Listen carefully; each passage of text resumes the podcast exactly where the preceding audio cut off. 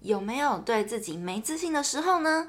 欢迎光临人际关系事务所，我是今天的主持人美乐，我是今天的主持人小鱼。对，那这是我们的第二季的第七集节目。那没错，那这一集的主题其实要讲的就是，我觉得很多人会，现代人，哎，也不算现代人，对不对？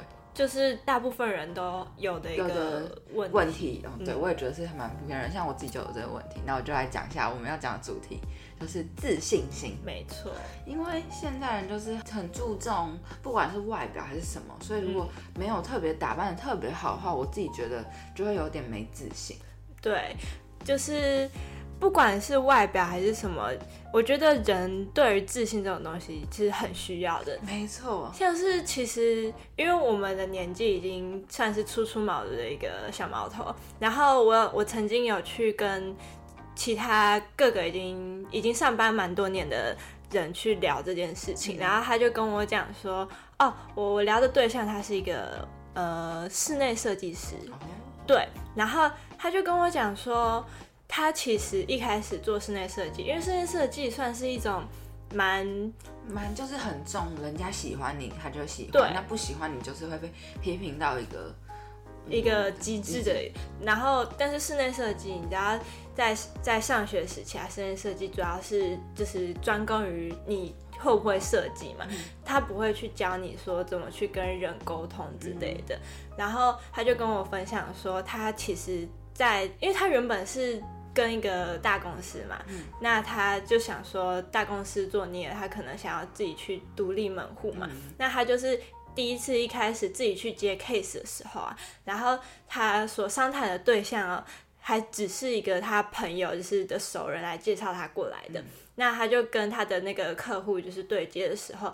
然后那那个客户是他朋友介绍来的嘛，所以他那个客户他后来跟他朋友聊天的时候，其实有说到说，他觉得这个室内设计师他明明东西都很好哦，专业度也够哦，但是他跟他对接的时候，感觉不出他对于他这个方案的一个自信心。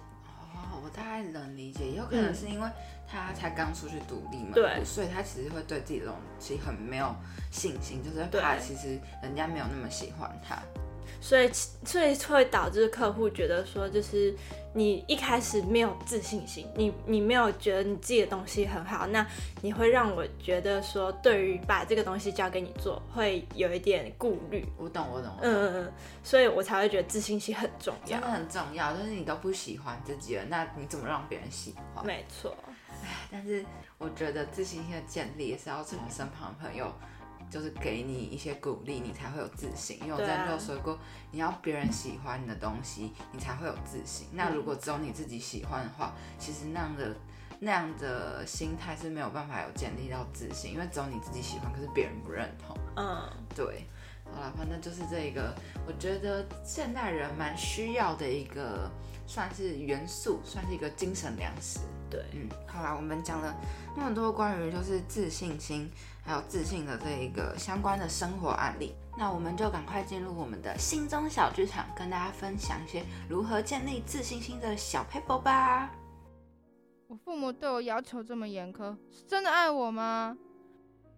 与我相处十年的朋友突然不理我了，到底是怎么了啦？是不是我惹他生气了呢？还有楼上的学长对我那么好，是不是喜欢我啊？啊，好烦哦！到底谁能来救救我？别再 OS 了，快来听听我的心中小剧场。欢迎来到心中小剧场。丑小鸭变天鹅，自信是需要由内而外的散发哦。那我们就要聊聊说，就是如果你真的没有自信心该怎么办？这边呢有心理学家教你如何用七步骤来提升你的自信心啦。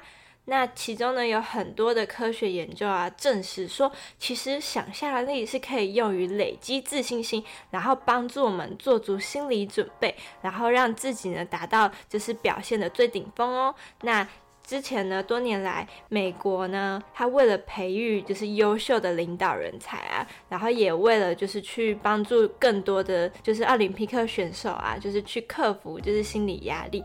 那他就是有总结出呢，如何呢用七个步骤来做一个心理练习，然后去增加自己的自信心，然后并且对未来会感觉到更有把握哦。没错，所以想象力呢，它其实是可以很有力量的，都可以用来累积大家的自信心。嗯，那许多研究其实指出，善用这个想象力，对运动技巧还有一些就是动作技巧啊，它都可以前任或任何行为。它其实都是非常相当有效果的，所以就是生动的想象你做出自己希望做出的动作，那实现希望的成就，那就可以改变就是自我观感，那改变自己的对自己的主要看法。没错，那我们这七个步骤呢，其实你可以当做是每天的固定的心理练习。那它这七个步骤都是不需要要有什么设备啊，也不需要就是必须要什么特殊才能都可以去执行的，可以感觉到说就是有一个卓越的表现的。神经系统中受贿，那非常值得强调的一点是，神经系统啊，它每一次执行的时候，你都必须要用一个真挚的情绪，然后而且还有鲜明的想象去去模仿你的这些卓越表现，然后在这个影响之下呢，也会更加准备好，在有意识的分析念头之中呢，并且在干扰度最小的状况之下，再次做出更卓越的表现。没错，那我现在讲步骤一。步骤一呢，它就是要创造你的个人空间，就是想象呢你自己走进一条铺有地毯的走廊，那灯光呢通明，两侧就很多门，然后像在就是饭店的房间的走廊那一种感觉，然后来到走廊的尽头正前方是一扇门，门上呢就有一个特殊符号，然后标志这扇门后就是你自己的个人空间，个人专属的心理练习空间。对，那当你创建完你的个人空间的之后呢，第二步就是要前往你自己的赛场。那在你的个人空间已经舒服坐定之后呢，那接下来的就应该要交由想象力去带你前进，然后表现的起点。如果你以前就去过那个场地的话，那你可以运用你的记忆啊，还有你的想象力去感觉自己真的身身在其中。那如果是没去过的地方，你还你也可以借助就是你可能搜寻到的照片。或影片，然后去由由你的脑内构建这个场场景。对，那我们的场景构建完毕呢，接下来就是要开始就是暖身就位，就是做一些就是事前的准备的那种感觉。那就假如你会需要做这些暖身或者是调音准备，那你可以想象执行的部分准备动作啊，把情绪带动起来，看你所见啊，听你所闻啊，会察觉自己的感受。那一边准备表现的材料，在一边看笔记。那最后就是想象你即将要准备就是做了什么样。非常重要的事情的那种感觉。对，那其实刚刚前三个步骤都算是一个空间的一个准备，那现在呢，才真正要开始，就是想象你像站上一个起跑线，或者是想要。即将要站上演讲台准备演讲的时候，或者是任何一个你准备开始要奋斗的一个起始位置，那你这时候应该会觉得说会有点兴奋或者还是期待，你会觉得说就是接下来要一个好好的开始，去好好的感受它。那这时候呢，你就需要花一分钟去想象，去建立起这个期望的步调。然后节奏，然后或者是你想要对你的观众啊，对你的客户，然后想要建立的一个连接，这个东东西就是要在一分钟之内，然后建立起来。嗯，没错。那建立完这些，就是你开始想象很期待那个情绪达到最高峰之后，那这时候就是最关键的一个初级。现在呢，就是要列出你非常重要的时刻清单，然后用充分控制情绪啊，清晰的想象每一个时刻。那在亲身经历每个多重感官的实境场景，你都会表现得非常的无与伦比，然后成功的压制对手或主导整个情境，那就或者是你感动了，就是喜欢你的观众。对，那当你这个关键时刻就是要结束的时候，不要忘记要画上替他画上一个精彩的句点。现在呢，就是你的高峰时刻已经快要结束，那就是要想象你的最后时刻，然后现在是你的最后冲刺、制胜的一球，或者是你准备要对观众啊。表达你这个演讲的一个结语，就跟刚开始一样，你要充分的清晰看见或听见，感受这一刻，然后控制最后的几个动作啊，或者是当你演奏的时候，最后的几个音符啊，或者是可能一场手术啊，然后的最后的收尾步骤。你你刚刚前面表现的这么精彩，你总不可能希望你最后的结尾是草草收尾吧？所以你当你在这个时候感觉到你技术即将结束前，你将会混合着一种兴奋啊、满意，然后或者是一种松了口气的一种心情。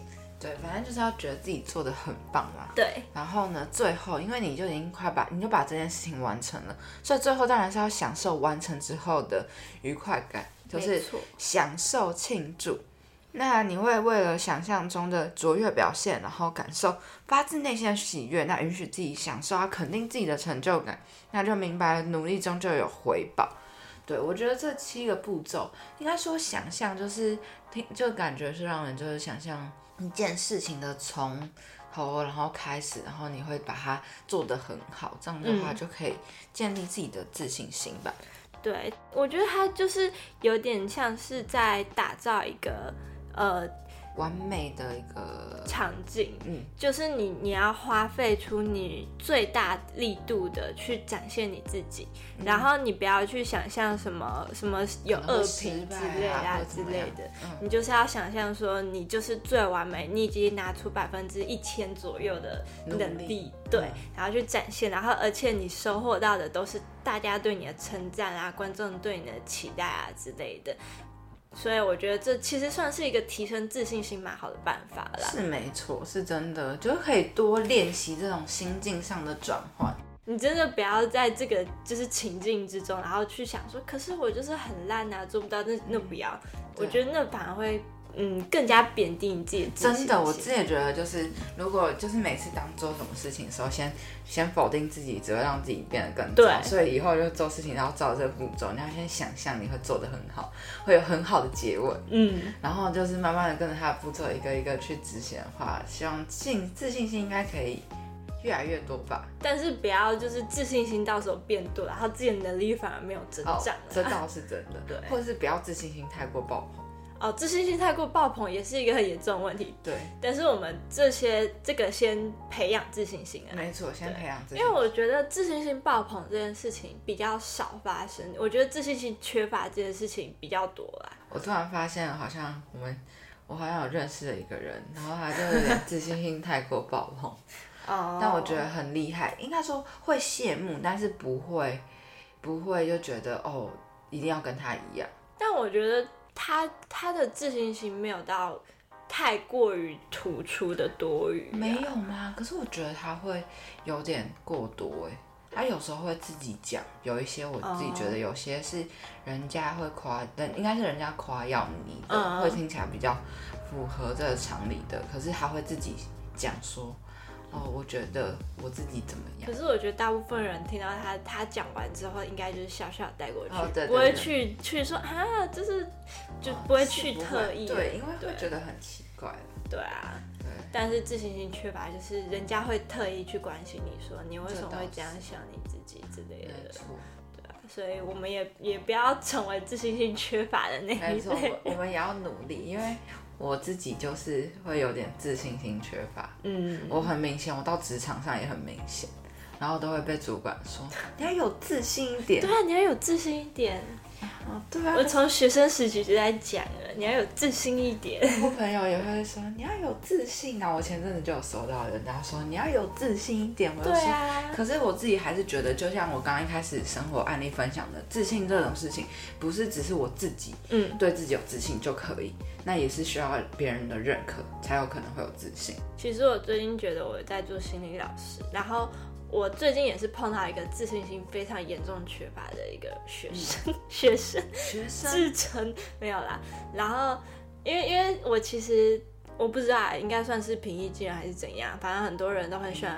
把把他们内心的什么深处 OS 然后跟我讲，我想说哈什么意思？我又不是心灵导师，你跟我讲干嘛？还是你要去就转职？我也不知道，我也觉得很瞎。然后他就在那边哭诉，他大半夜打电话给我，然后在那边哭诉说，你知道我自信心为什么缺乏吗？因为我从小被霸凌，直接巴拉巴拉巴拉巴拉。然后我之后我就跟他讲了一招最最简单的方法，就是我就跟他讲说，你就看着镜子。然后对镜子说十次十遍我很帅或者我很美，反正就是一些可能比较正向的话语。嗯，对，我觉得这这应该算是蛮有用的。如果你讲久了，你可能在自己洗脑自己，然后会让自己觉得说，其实我也没那么糟糕之类的。可是如果讲什么我长很美或长很帅，我会觉得自己又有点怪怪的。然后像我现在在家有时候，嗯，因为你也知道，就是我以前在学生时期是不会那么常化妆，嗯而且我就是真的开始会化妆是等到我毕业典礼那一天，嗯而且，而且还是小鱼。小鱼教我怎么样戴当一个隐形镜面镜，怎么当好看的人。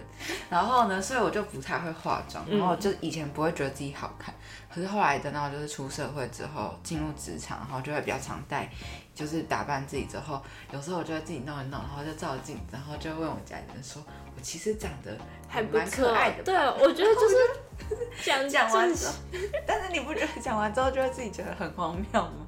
也还好哎，就是你不要特意，你不要你不要在人在的地方讲就好。你如果是自己看着，就是画完之后就觉得，哎、我怎么会这么漂亮？其实也还好。可是我会跟爸爸讲，然后爸爸就会很认真会说。我知道啊，其实你本来就长得没有那么 好啊。只是你就是太晚睡，所以皮肤可能有时候不太好而已。那你现在有比较早睡吗？嗯，最近没有，最近没有，看前阵子有，但是我觉得可能皮肤不太好，跟早睡没有关系，是压力的问题。就把它养好了啊。对，啊把它嗯养好，才能当漂亮的女生。但我我觉得就是跟自己讲一些正面话还是很重要的嗯，事是没情错，这点我非常同意对。啊，所以就是这也是一个小方法啊，嗯是我自己小推荐，没有任何科学依据。但是还是我自己觉得你这个方法还蛮有效。嗯，嗯，尤其是对于外表的部分，你要真的要自己对自己觉得自己很好看，很好看。嗯，然后如果真的有什么就是其他想法的话，就是要努力去执行。这样如果觉得自己胖，那就要自己努力去减肥。嗯，那这样的话才会，你同时在讲我我很好好看，我很好看这件事情，才会就是能够真的建建立自己的自信。就是建立自信心的同时，也要提升自己的能力，没错，这点好重要。要能力跟自信心并肩同行啊。没错，对，对，好了，我们讲了蛮多，分享了就是专家学者对于自信心建立的一些想法和那个一些理论。那也听了小鱼分享小鱼的，我自己觉得蛮有用的一个就是建立信心的方式。小 paper，这真的是小 paper，就是催眠自己，然后真的哪一天真的会觉得对自己很有自信。对对，那再来呢，我们就赶快就听完那么多嘛，那我们就赶快进入我们的人际电影院，然后来分享我们这一集要分享的一些影剧吧。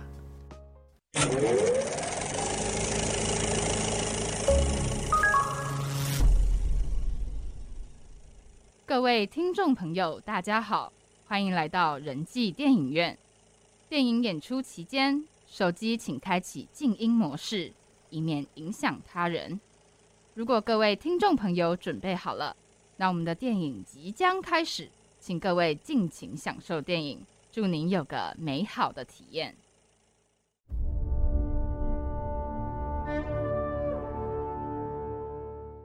欢迎来到人际电影院。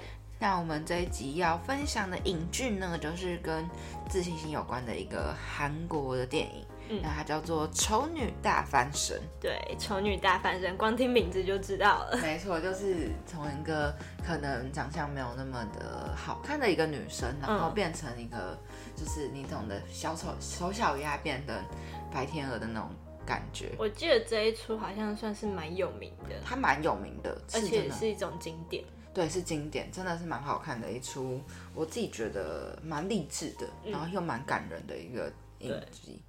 对，然后那我们现在讲一下这个，其实她是一个女主角，那我们的女主角叫做江汉娜，她呢其实是一个一百六十九公分，蛮高的，但是她的体重也是蛮高的，就是九十五公斤的一个女孩。正方形女孩没错，棉花糖女孩和正方形，你这样会不会讲话？女孩，反正她的身材呢，就是算是棉花糖，我们就不要讲的那么的那个，就是棉花糖女孩。那她其实你知道，每个女孩心中都会想要一段爱情，谁不会想要？所以呢，她就是其实也只是一个想要得到爱情的一个普通女子。那可是上帝呢赋予她唯一的礼物，就是她有一个非常好听，就是天籁般的嗓音。但是因为体型的问题，所以她没有办法像那些偶像一样，然后在那就是前就是台上，然后在那边跳舞，所以他只能在背后当别人的算是嗯代唱代唱歌手，没错。所以呢，就是他有一个非常就是歌有名的又很漂亮的一个女歌手，但她其实唱歌没那么好听，她就说雅美。那她的制作人叫做韩尚俊，那这个韩尚俊是唯一肯定我们江汉娜的音乐实力的人。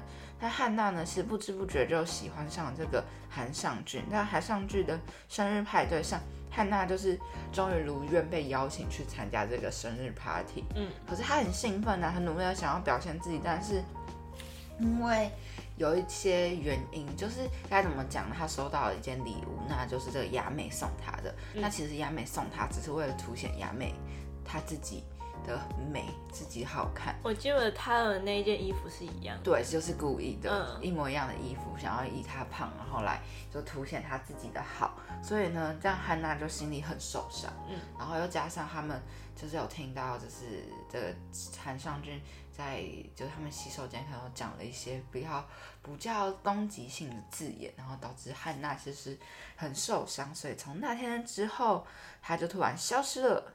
对，因为那时候他在厕所跟他讲的，那其实有点算是在安抚雅美，因为雅美一直觉得说自己身为唱跳歌手，但是却不会唱唱歌这件事情，一直有疙瘩。然后，而且其实韩尚俊是她的男朋友，呃，算是吗？是是男朋友，哦真的哦他们是在一起的。然后，然后但是韩尚俊对对那个汉娜也也算比较好。那时候好像是汉娜是韩尚俊招来的，嗯然后去去当代唱歌手这样。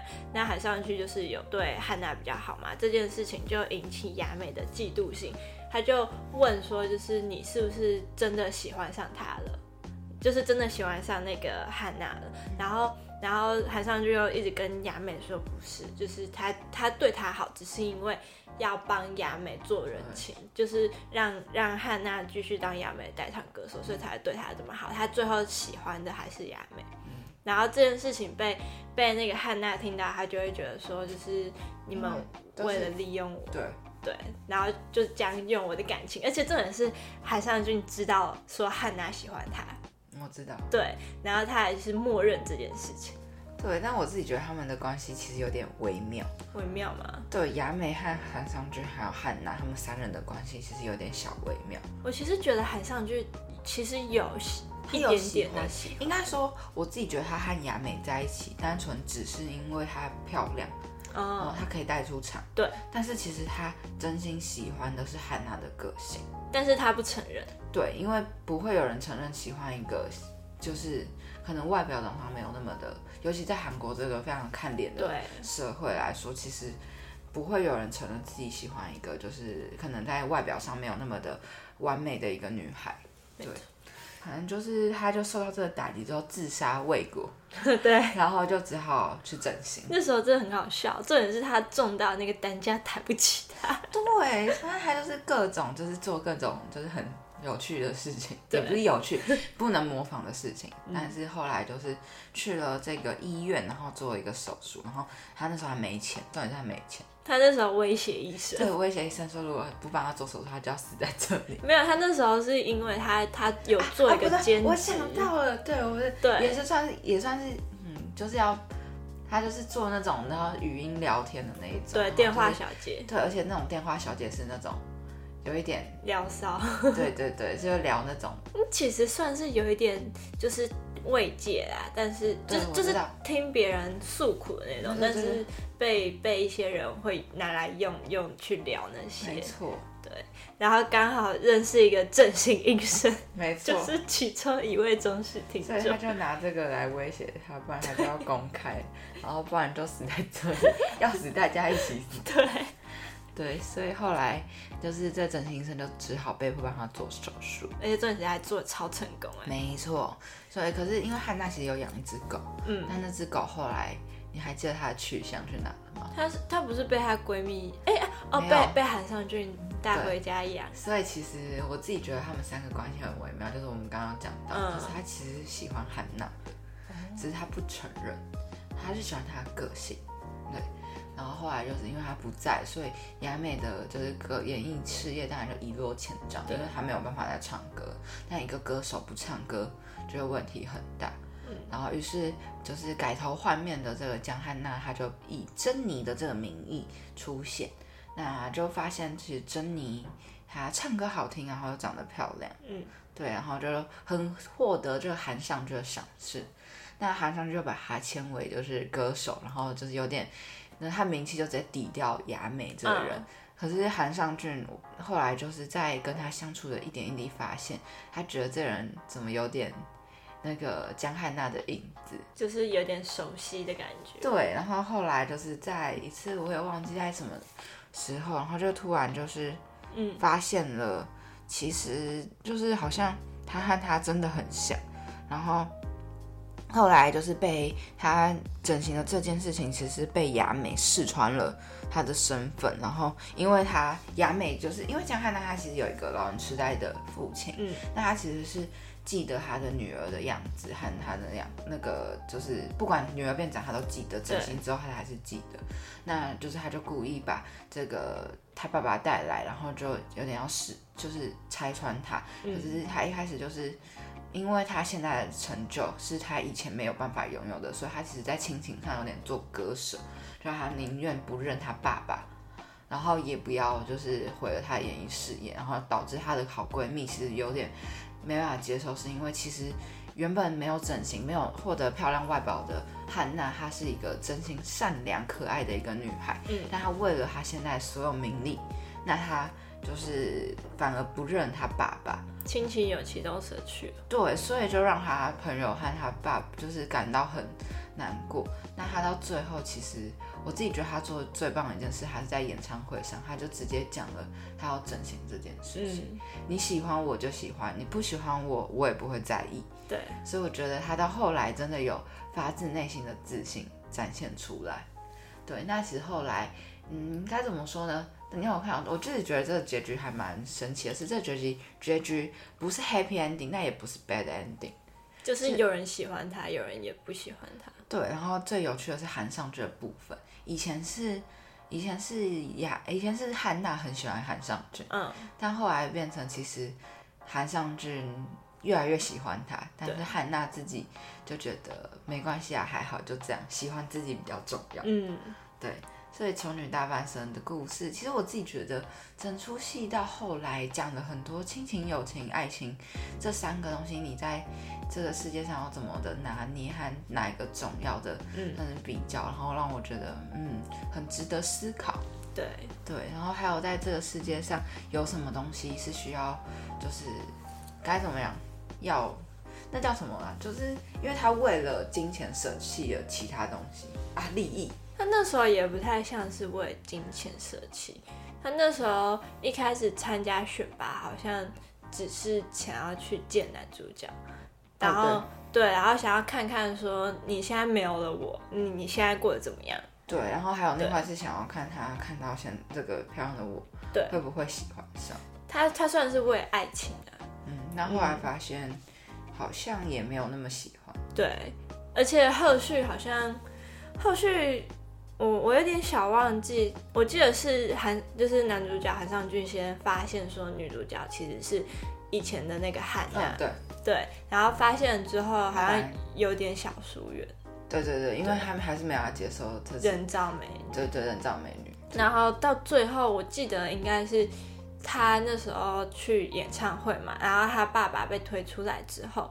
然后汉娜好像就受不了，然后要要逃避，然后这时候是海上去拉住他，嗯，然后跟他讲说你就是你，对，然后后面还放那个他以前唱歌的片段，哦，对对对对对，所以我觉得男主角也不太算是一个大恶人，他有点就是微渣但又微暖，对，中央空调，因为微渣中央空调有点渣，因为对每个人都很好，但他又是暖男。他后续有让女主角看清自己，嗯，然后也有看清对他的喜欢，并不是真的那么喜欢。对，所以我自己觉得这一出算是一个很不错的一出戏，值得值得之后再细细品尝很多遍。对，然后他后续作为歌手，他也算是圆了一个自己的梦，而且他的专辑也大卖。没错，就是喜欢的人就会喜欢，那不喜欢的我的人我也不会在意。我觉得自信心很重要的一件事情就是你就是不喜欢你的人，你就不要去在意他。没错，然后喜欢你的人，你你好好谢谢他。对，你就好好对他。因为如果你太过在乎那些不喜欢自己的人，你反而会把自己搞得面目全非。没错，所以我们觉得面对就是这个世界上就是各行各业，然后人大家各自都有自己的想法，那就是好好的就是整理自己的想法啊，不要就是被其他人给，就是不要被其他的言语呃扰乱自己的思绪比较重要。的事情不要太重。没错，对那这就是我们跟自信心有关的一个影剧，叫做《丑女大翻身》啦。那听完我们讲述的一些关于自信心的一些小 paper 七个小步骤，然后加上这个丑女大翻身的一些就是剧情内容，没错。那我们的人际关系事务所的第七集节目也到也就到这里结束了。那我是主持人小鱼，我是主持人美乐，那我们下次见喽，拜拜。